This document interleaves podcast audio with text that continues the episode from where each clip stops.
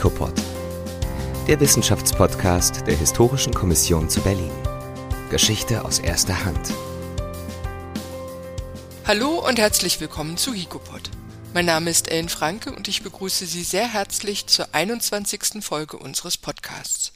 Nachdem wir uns in der vergangenen Woche mit Olaf Rader über Karl IV. und die Mark Brandenburg unterhielten, wollen wir heute eine weitere spannende Geschichte aus der Mitte des 14. Jahrhunderts beleuchten, und zwar den falschen Woldemar. Den falschen Markgrafen von Brandenburg, der 1348 unvermittelt auftauchte und dessen Verhältnis zu Karl IV. Noch einmal kurze Erinnerung. Mit der Wahl Karls IV. 1346 zum römisch-deutschen Gegenkönig zu Ludwig den Bayern griff die luxemburgische Seite ihre wittelsbachischen Kontrahenten frontal an. In diesem Machtkampf wurden neben Krieg, Verrat und Fälschung sämtliche Register gezogen. Auf die Betrugsgeschichte um den falschen Woldemar wollen wir heute eingehen. Damit nehmen wir eine herrschaftssoziologisch, machtpolitisch und auch mentalitätsgeschichtlich besonders gelagerte Intrige in den Blick. Wir sprechen heute, wie im 20. Podcast schon angedeutet, erneut mit Olaf Rader. Als Biograf Karls IV. und intensiven Kenner des 14. Jahrhunderts ist er mit den Vorgängen bestens vertraut. Er veröffentlichte vor zwei Monaten eine erkenntnisreiche und sehr zur Lektüre empfohlene Biografie zu diesem umstrittenen, aber auch interessanten mittelalterlichen Herrscher. Mit Olaf Rader wollen wir uns also jetzt über den falschen Woldemar, Karl IV. und die Legitimität von Herrschaft im Mittelalter unterhalten. Olaf, ich begrüße dich erneut sehr herzlich. Ja, guten Morgen und ich freue mich auch sehr, dass ich nochmal da sein darf. Ja, gern. Wir freuen uns und starten sogleich mit den inhaltlichen Fragen. Noch einmal zum Verständnis. Nach dem Aussterben des letzten brandenburgischen Markgrafen aus dem Haus der Askanier mit dem Namen Woldemar war 1319 bzw. 1320 das Reichslehen, an dem die Kurstimme des Erzkämmerers hing, heimgefallen. Benachbarte Territorialherren wie die anhaltinischen Askanier und anderweitig mit den brandenburgischen Askaniern verbundene Dynastien erhoben ihre Ansprüche auf die Rechtsnachfolge. Doch Ludwig der Bayer übertrug das Lehen seinem ältesten Sohn Ludwig den Brandenburger. 1348 schließlich sah sich dieser, also Ludwig der Brandenburger, unversehens einem Pilger aus dem Heiligen Land gegenüber, der vorgab, der alte Markgraf Woldemar von Brandenburg zu sein. Er sei 1319 nicht verstorben, sondern ins Heilige Land aufgebrochen, um Buße zu tun, und er wolle nun seine Herrschaft wieder antreten. Diesem vermeintlichen Markgrafen gelang es, mit der Mark Brandenburg belehnt zu werden, die Kurwürde zu tragen und sie auch auszuüben, circa zwei Jahre Rechtsgeschäfte zu tätigen und das Vertrauen eines Teils der märkischen Landstände zu gewinnen. Doch damit nicht genug. Auch Reichsstände, die eigene Interessen verfolgten, akzeptierten die Wiederkehr. Doch nun zu meinen Fragen. Welche Geschichte wurde von diesem vermeintlichen Rückkehrer entworfen, die so plausibel klang, dass weite Teile der politischen Herrschaftsträger, freilich aufgrund eigener Interessen, zu denen wir ja auch gleich noch kommen werden, dem falschen Woldemar glaubten? Welche Bedingungen bzw. Voraussetzungen mussten erfüllt sein, damit einem falschen Herrscher Legitimität zugesprochen wurde? Ja, die Geschichte dieses vermeintlichen Markgrafen Woldemar ist ja eigentlich eine Geschichte zum Kopfschütteln. Ja, also man staunt dann, da kommt also im Sommer 1348 meldet sich da ein Pilger beim Erzbischof von Magdeburg und berichtet also, er sei jetzt also aus dem Heiligen Land zurück. Er habe nämlich vor drei Jahrzehnten seinen Tod nur vorgetäuscht, aus Gewissensbissen wegen einer zu nahen Verwandtschaft zu seiner Frau. Also was für Gewissensbisse man da so haben sollte. Und man hätte seinerzeit jemand anders in das Grab in Kurin gelegt. Er sei dann auf Pilgerfahrt gegangen. Und nun sei er aber wieder da und möchte seine Herrschaft zurück. Das Problem ist aber, dass natürlich, genau wie du schon berichtet hast, Kaiser Ludwig IV. die Mark ja schon 1923 an seine eigene Familie neu verlehnt hatte, es also einen regulären Markgrafen von Brandenburg gab. Was also tun? Und dazu kommen wir gleich, was dann da sich noch an Kapriosen dann noch so abspielt. Interessant ist aber eben, dass diese Art von, ja, in eine fremde Rolle schlüpfen, eben bestimmte Grundvoraussetzungen haben muss. Und die könnte man im Grunde genommen eigentlich so in drei Punkten zusammenfassen. Ja, also als eine Bedingung muss unbedingt gelten, dass der alte Herrschaftsträger als eine positive Figur erinnert wird, ja, dass es sozusagen einen deutlichen Gegensatz zu dem im aktuellen gibt. Dann müssen die Leute eben das als möglich erachten oder möglich finden, dass man tatsächlich 30 Jahre später auftauchen kann. Und dann hat drittens das Verlöschen einer Dynastie eben noch ein ganz besonderer gibt einen ganz besonderen Haftgrund ab für so eine Geschichte, weil man dann nämlich sich ja neu orientieren muss. Das heißt also, nach einer Neuorientierung mit einer anderen Dynastie geht man mit der Hoffnung schwanger, man könne wieder in die glückliche Lebenssituation zurückfinden. Ja, und das sind so Bedingungen, die dann ja, im Mittelalter unglaublich oft auftreten, so Konstellationen, wo das immer wieder passiert und wo dann die Imitatoren also scharenweise hinter der nächsten Ecke hervorkommen. Also das ist sozusagen die Grundkonstellation und Besonders pikant wird die ganze Sache dadurch, dass es eben bei dem politischen Patt zwischen dem damaligen Kaiser Ludwig IV. und, und Karl IV. als Gegenkönig ja es irgendwie zu einer Entscheidung kommen muss. Ludwig ist dann inzwischen tot, als dieser Pilger auftaucht, aber der Karl führt dann eben eine Politik, wo er eben diesen falschen Waldemar für seine Zwecke ausnutzt. Ja, interessant. Bleiben wir vielleicht bei den Nutznießern und Drahtziehern, die hinter dem Auftauchen des falschen Woldemar gestanden haben könnten. Mich interessiert insbesondere die Rolle Karls IV., denn ein solches Spiel birgt nicht nur Lebensgefahr für denjenigen, der sich als vermeintlich rechtmäßiger Herrscher inszeniert, sondern auch für die Unterstützer kann ein solcher Komplott gefährlich werden. Denn ein eingetretener Vertrauens- oder Legitimitätsverlust lässt sich nur schwer wieder aus der Welt schaffen. Welche Rolle spielte der römisch-deutsche Gegenkönig Karl IV. in dieser Intrige und wie versuchte er, seine Autorität zu wahren? Ja, also für die Akteure, man weiß ja nicht so richtig, wer steckt da eigentlich dahinter. Aber nehmen wir mal an, das ist also eine Adelsgruppe, Askania, Herzog von Magdeburg. Als der Karl davon Wind bekommt, fängt er sofort an, das für sich auszunutzen. Und zwar aus einer ganzen Reihe von Gründen. Allgemein könnte man erstmal sagen, Ludwig ist ja tot, aber die Position der Wittelsbacher zu erschüttern, hinter denen sich nämlich seine gesamte geballte Opposition stellt, war natürlich ein vordringliches Ziel für die Stabilisierung der eigenen Herrschaft. Ja, also da wäre dann sozusagen die Mark Brandenburg austauschbar. Es ginge dann vornehmlich also eben um die Erschütterung der Position der Wittelsbacher.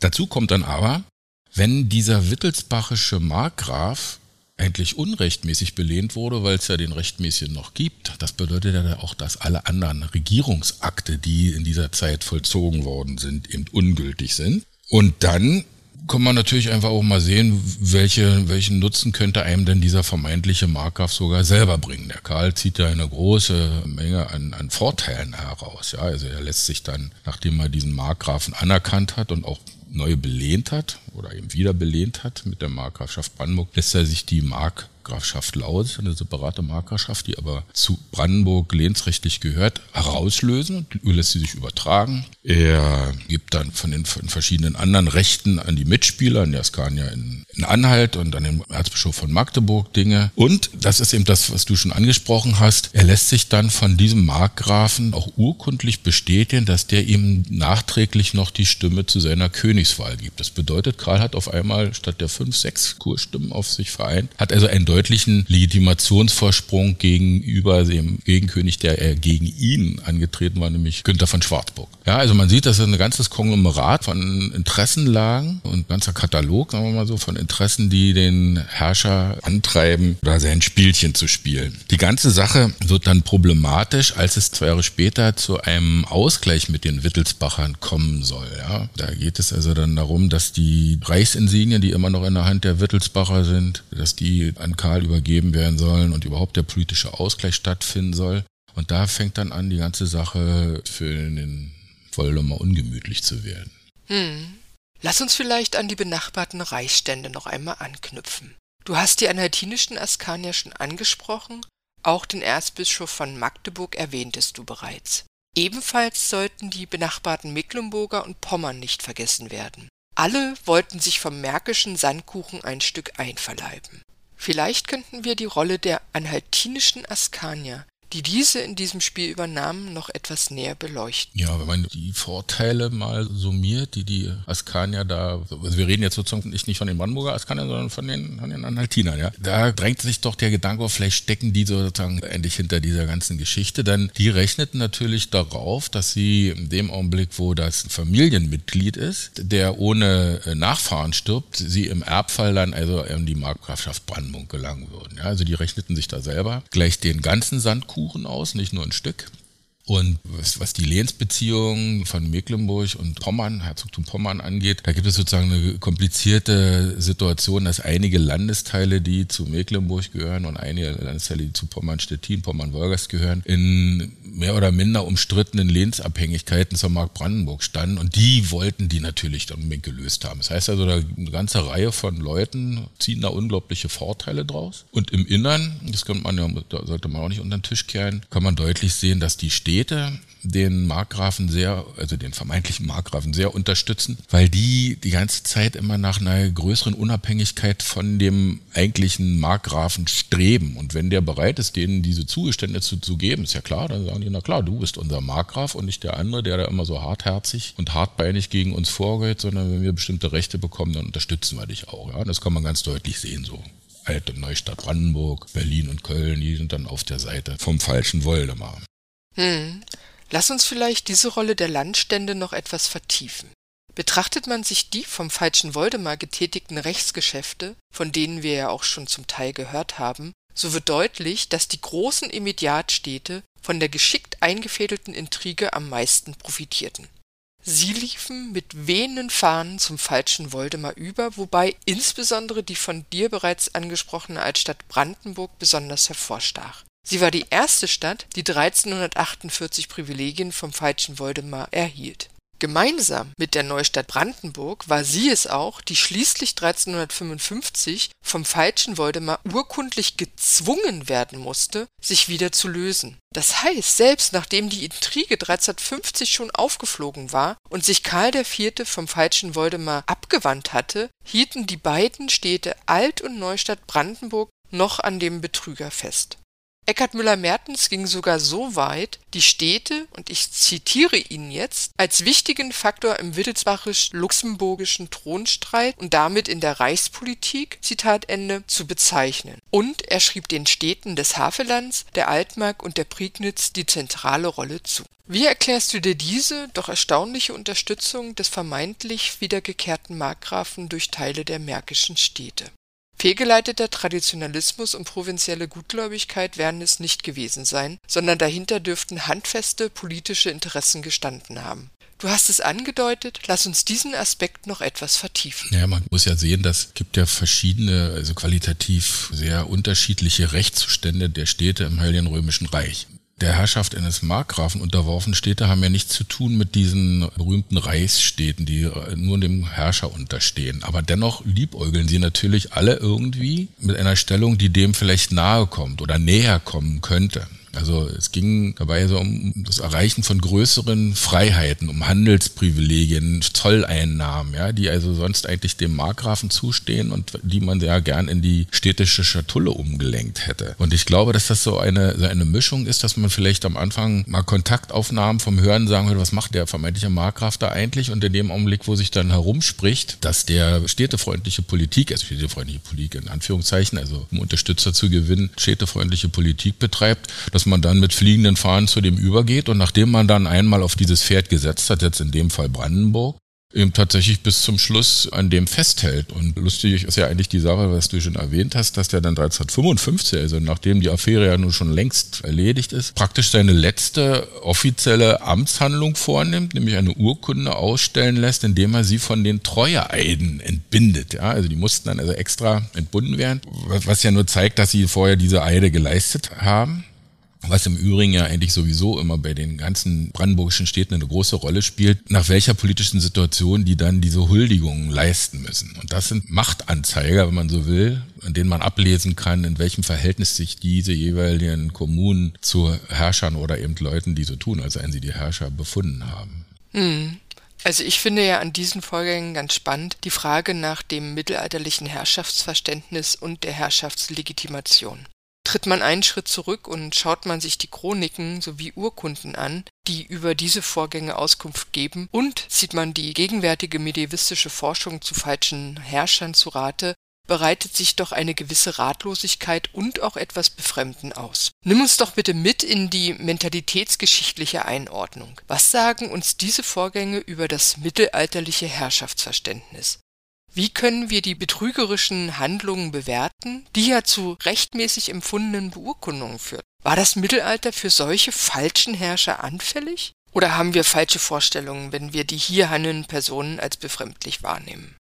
Ich glaube, da haben wir völlig falsche Vorstellungen davon. Alle Zeiten sind ja anfällig für, für Betrüger. Das hängt jetzt bloß davon ab, wie schnell man Dinge nachprüfen kann. Also ich meine, mal, mal ein Beispiel aus der Moderne bringt, also egal, was man da so fälscht, also Bilder, Geld, Ärztekompetenz, Tagebücher, ja, also da hätte man ja genügend zu besprechen. Also ich, ich glaube nicht, dass das Mittelalter besonders anfällig ist. Anfällig oder besonders ist es nur in einer Hinsicht, weil es eben auf die Rückkehr eines vermeintlich guten Herrschers oft. Ja, das ist ja sozusagen bei modernen Betrügereien ja eigentlich nicht so der Fall, sondern das ist eine spezifische Sache des Mittelalters und was man da eben sehr deutlich sehen kann, wann diese Hoffnungen immer ganz besonders groß sind. Also um ein Beispiel zu bringen bei Friedrich II., dem Staufer, da ist ja der eine Scheiterhaufen noch nicht kalt von einem verbrannten Betrüger, da biegt schon wieder der nächste um die Ecke. Ja. Und da gibt es ja einen ganz berühmten, Thilo Kolob hieß der, der sogar ein ganzes Jahr lang Hof hielt in Neuss. Ja. Der musste dann eben tatsächlich erst mit dem Heer gezwungen werden, da abzutreten und wurde dann auch prompt verbrannt, eben als Majestätsbeleidiger. Also ob es eine, eine strukturelle Anfälligkeit des Mittelalters gibt für prinzipiell solche Imitatoren, das glaube ich nicht, aber eben für solche bestimmten Herrschaftskonstellationen. Ja, das ist dann eben im Mittelalter ganz besonders deutlich zu spüren. Interessant ist ja, was sagen denn eigentlich die Zeitgenossen dazu? Ja, wir finden ja in der, in der Magdeburger Schöppenchronik und bei Detmar von Lübeck die sagen ja, also für die ist klar, das ist ein, ist ein Betrüger, das sei also ein Begard, also ein Begarder, also ein Laienbruder gewesen. Ja, da, da verorten die den. Der, die, die Gesta Episcoporum Magdeburgensium, also so eine Liste von oder Annalen der Taten der Erzbischöfe von Magdeburg, die glauben, dass es sich dabei um einen Rusticus oder Molendinarius, also einen Bauern oder einen Müller gehandelt hat. Nun ist es aber so, nur in, in den Grimmschen Märchen kann eigentlich ein mit einer Prinzessin verheirateter Bauernsohn oder Müllersohn einen guten Herrscher abgeben. Ja, das ist sagen im Mittelalter unmöglich und zwar aus dem einfachen Grund, weil man natürlich in dieser Art von Herrschaftsverständnis, Herrschaftsgebaren sozialisiert sein muss. Also, dass das aus so niederen Schichten stammender Mensch sei, das halte ich für ausgeschlossen. Ja, man lernt Herrschaftsausübung nicht in der Mühle oder beim Pflügen, sondern da müsste man dann einfach vermuten, ist der möglicherweise eben aus dem, irgendwie aus dem höfischen Umfeld, ein, ein Knappe, irgendwie so in, in, der, in der Preislage muss das sein. Denn die Quellen berichten auch, er darf an der Tafel des Königs sitzen. Ja, also er muss sich sozusagen gleich schon mit, mit höfischen Gebaren, muss der sich dann da präsentieren. Und das schränkt eben den Kreis derjenigen, die dafür in der Lage sind, äh, doch ein. Dann braucht man natürlich auch ein bestimmtes Spezialwissen. Also man muss ja bestimmte Sachen dann auch wissen, die angeblich vor 30 Jahren passiert sind. Das heißt also, man muss da auf etwas zurückgreifen können. Also es ist nicht so ganz einfach für jemanden einfach aus dem Nichts zu sagen, ich bin der echte Markgraf. Hm, vielen Dank für die Einordnung. Vielleicht könnten wir noch auf Parallelbeispiele in der mittelalterlichen Geschichte eingehen.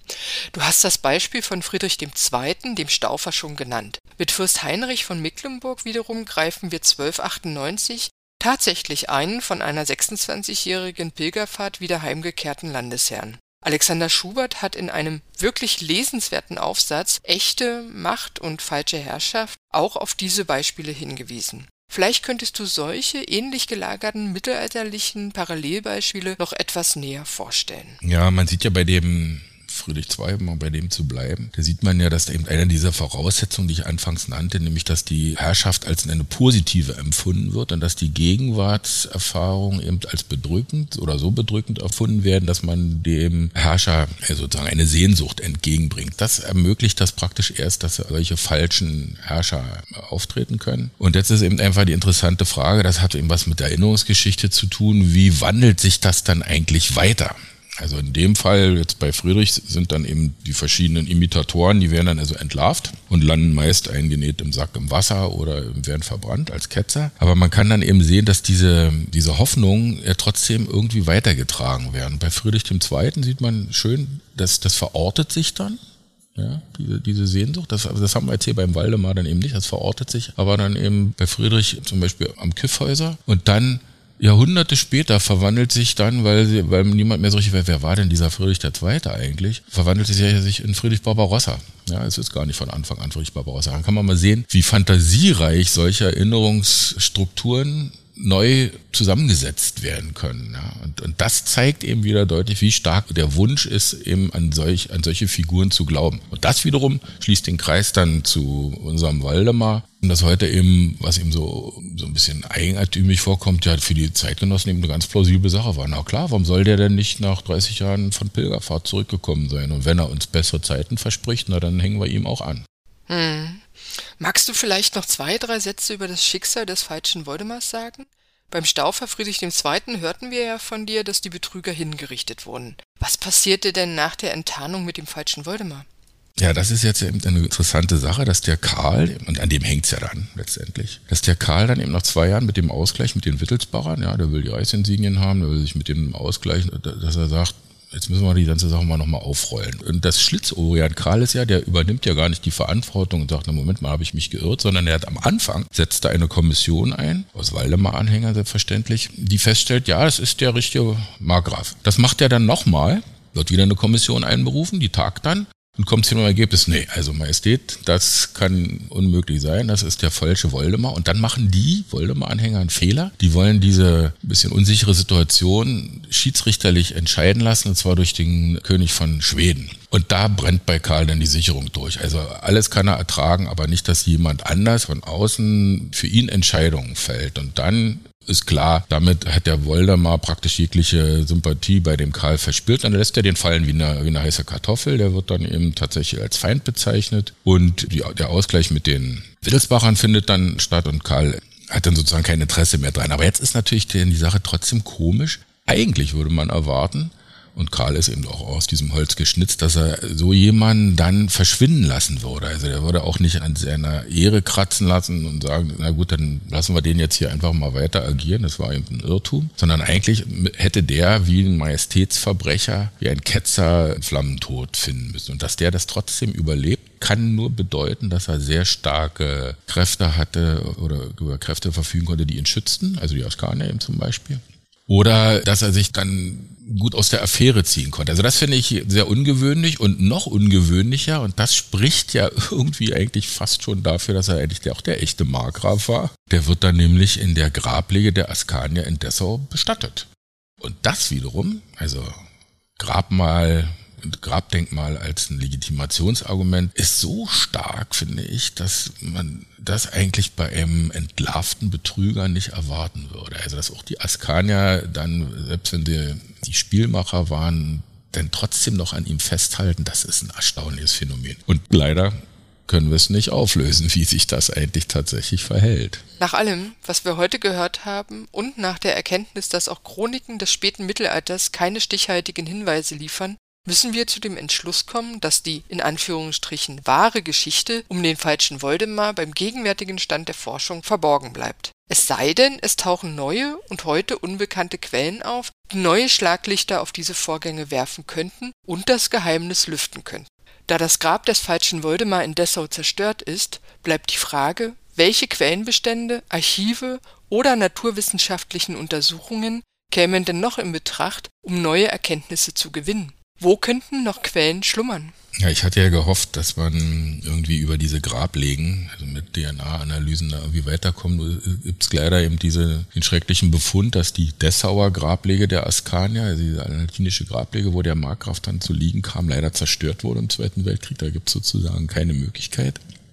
Man könnte jetzt sehen, was ist denn mit dem Coriner Grabmal des echten Markgrafen? Vielleicht stimmt ja die Geschichte, dass da jemand anders reingelegt wurde. Ja, das, das, könnte, das könnte man noch mal überprüfen, weil da hätte man eben praktisch nur Negativbefund. Bleibt also, genau wie du sagst, eigentlich ja nur ein spektakulärer neuer Quellenbefund im schriftlichen Bereich. Und das ist, glaube ich, ziemlich ausgeschlossen. Also wenn jetzt nicht noch irgendjemand hinter irgendeiner ungeordneten Archiv Archivkonvolut irgendwie, man, man erstaunt ja manchmal, was, was so alles immer noch wieder entdeckt wird, wenn man sich fragt, neuer Mozartbrief entdeckt, wie kann das sein, müssten sie doch eigentlich wissen, dass was die da haben. Also wenn so etwas jetzt nicht noch auftaucht und vielleicht irgendwie in so einer Art testamentarischen Schreiben einer der Askanier in irgendeiner Akte irgendwie sagt, ja, ich bin übrigens der, der das damals alles eingerührt hat, dann sieht's für die nahe Zukunft eigentlich erstmal noch mau aus, um da vollständig alles zu erklären. Olaf, hab vielen Dank. Das heißt, beim gegenwärtigen Quellenstand lassen sich keine stichhaltigen Aussagen treffen.